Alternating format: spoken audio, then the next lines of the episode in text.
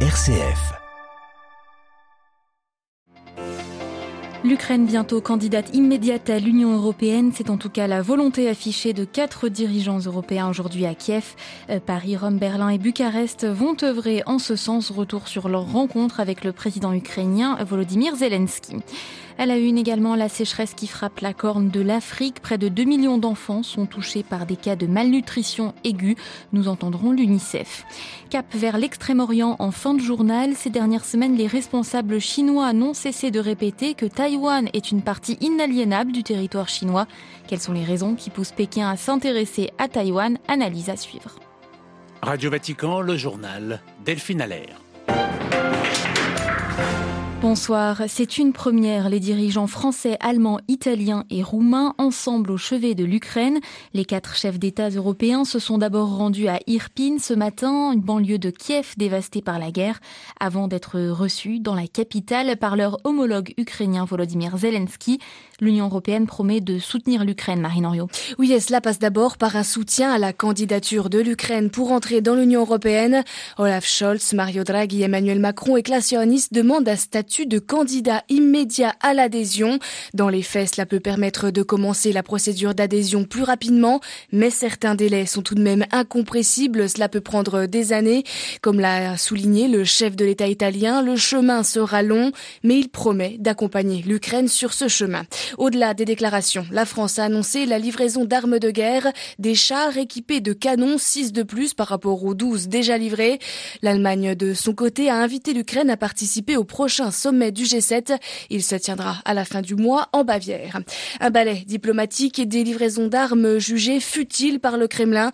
Cela ne fera qu'infliger davantage de préjudice à l'Ukraine, dit-on à Moscou. Pour euh, l'ancien président russe Dmitri Medvedev, il ne s'agit là que d'une visite de connaisseurs de grenouilles, de saucisses de foie et de spaghettis. Merci Marine Henriot. Euh, de son côté, euh, la riposte de Moscou se matérialise dans la réduction des livraisons de gaz à l'Europe. Le géant gazier russe Gazprom a livré aujourd'hui que 65% du gaz demandé. C'est ce qu'annonce le groupe pétrolier italien Eni. Pour justifier ces coupes, Gazprom affirme avoir été forcé d'arrêter un équipement du groupe allemand Siemens présent sur le gazoduc Nord Stream. Berlin dénonce un prétexte. Au chapitre des sanctions, le Royaume-Uni vise le patriarche orthodoxe russe Kirill.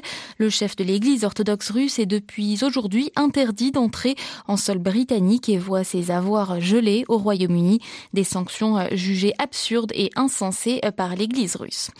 Une dette bien reçue, l'Iran confirme avoir reçu de l'Irak les 1,6 milliards de dollars dus pour la fourniture de gaz iranien. Bagdad aurait dû payer à Téhéran cette somme avant début juin, une dette datant de 2020 jamais réglée en raison des sanctions américaines à l'encontre de l'Iran qui retardaient considérablement ses procédures de paiement.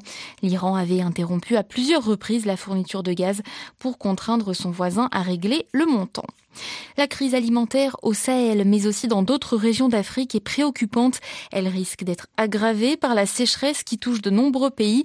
C'est le cas notamment de la Corne de l'Afrique, où près de 2 millions d'enfants font face à une malnutrition sévère aiguë.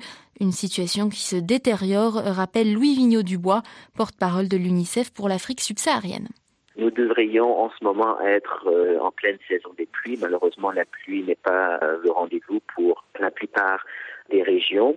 Malgré le fait qu'il y ait eu quelques pluies très timides, ce n'est vraiment pas euh, suffisant pour avoir un renversement de, situation. Donc, il y a toujours un nombre important d'enfants qui font face à des besoins urgents.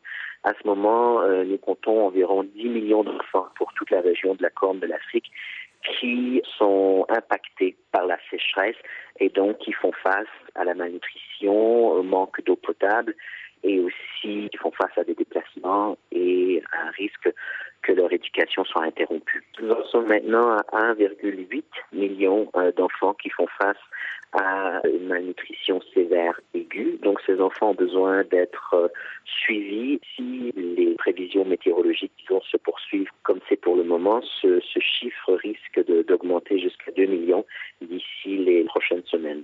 Des propos recueillis par Françoise Niamienne. Le Soudan également victime de l'insécurité alimentaire. 15 millions de Soudanais, un tiers de la population en souffre, comptabilise aujourd'hui l'ONU. Pour les agences onusiennes dédiées à l'alimentation, les inondations, les sécheresses, les déplacements de population contribuent à aggraver le phénomène, de même que les affrontements armés et les récoltes insuffisantes cette saison. Un premier décès légal par suicide assisté en Italie. Il concerne un homme de 44 ans, une pratique strictement encadrée. Actuellement, la loi italienne punit l'aide au suicide d'une peine allant de 5 à 12 ans de prison. En 2019, la Cour constitutionnelle italienne avait introduit une exception pour les patients maintenus en vie par des traitements et atteints d'une pathologie irréversible, source de souffrances physiques et psychologiques qu'ils estiment intolérables, tout en étant capables de prendre des décisions consciente. Et puis au Vatican, le secrétaire des relations avec les États, monseigneur Paul Richard Gallagher, en visite dans les Balkans pour trois jours jusqu'à dimanche. Le diplomate du Saint-Siège se rend en Macédoine du Nord, où une messe est prévue en la cathédrale de Skopje, la capitale que le pape François avait visitée en mai 2019. Monseigneur Paul Richard Gallagher vient participer à un forum dédié à l'avenir des Balkans occidentaux dans le contexte de la sécurité européenne contemporaine. Thank you.